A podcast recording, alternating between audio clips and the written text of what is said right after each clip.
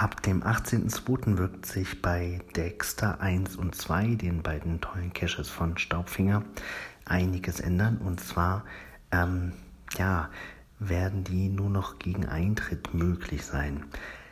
Der Owner reagiert darauf auf die zu geringen Spenden und Käufe von Support Coins.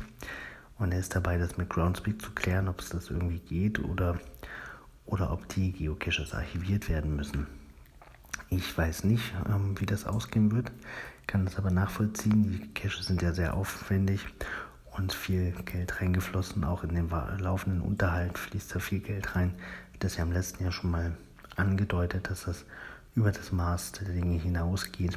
Und ähm, die Konsequenz finde ich nur logisch und nachvollziehbar.